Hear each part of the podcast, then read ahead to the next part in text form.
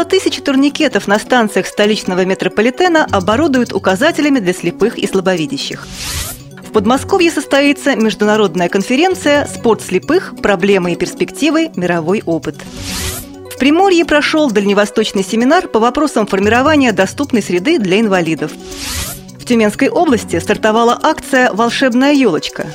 ФИФА оснастит стадионы чемпионата мира 2014 системами радиовещания, предназначенными для слепых и слабовидящих болельщиков. Далее об этом подробнее в студии Мария Ильинская. Здравствуйте.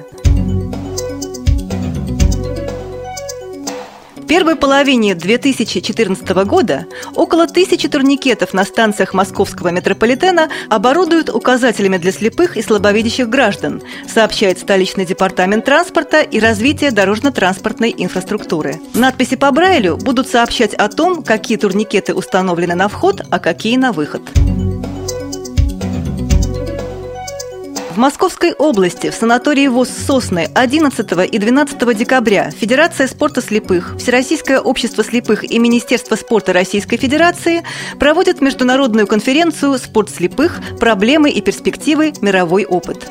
Мероприятие приурочено к 55-летию со дня образования Федерации спорта слепых и 25-летию участия нашей страны в Паралимпийских играх – в рамках конференции пройдет первое заседание Совета по физической культуре и спорту при Центральном правлении ВОЗ.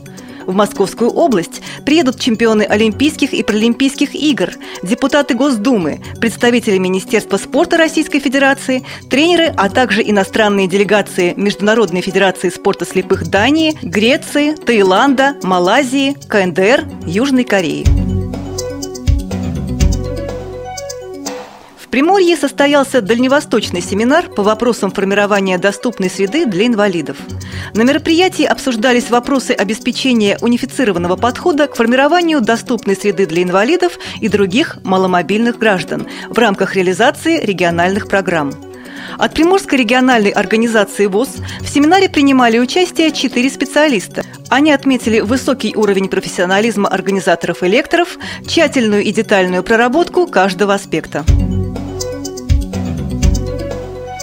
Благотворительный фонд помощи детям с надеждой в будущее объявил о начале в Тюменской области акции «Волшебная елочка». Запланированы театральные выступления и вручение подарков ребятам с тяжелыми заболеваниями. Первый праздник состоится 20 декабря в детском отделении гематологии городской больницы номер один Тюмени.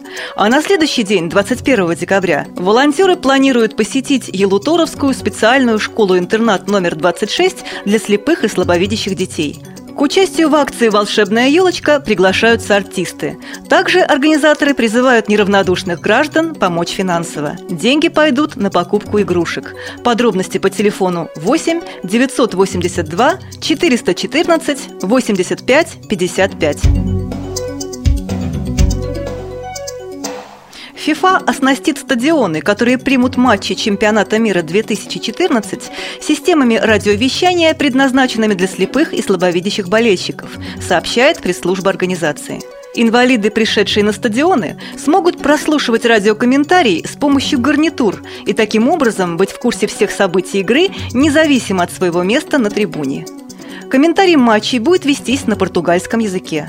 Напомню, что чемпионат мира по футболу пройдет в Бразилии в июне и июле 2014 года. В подготовке выпуска использованы материалы информационных агентств и интернет-сайтов. Мы будем рады рассказать о новостях жизни незрячих и слабовидящих людей в вашем регионе.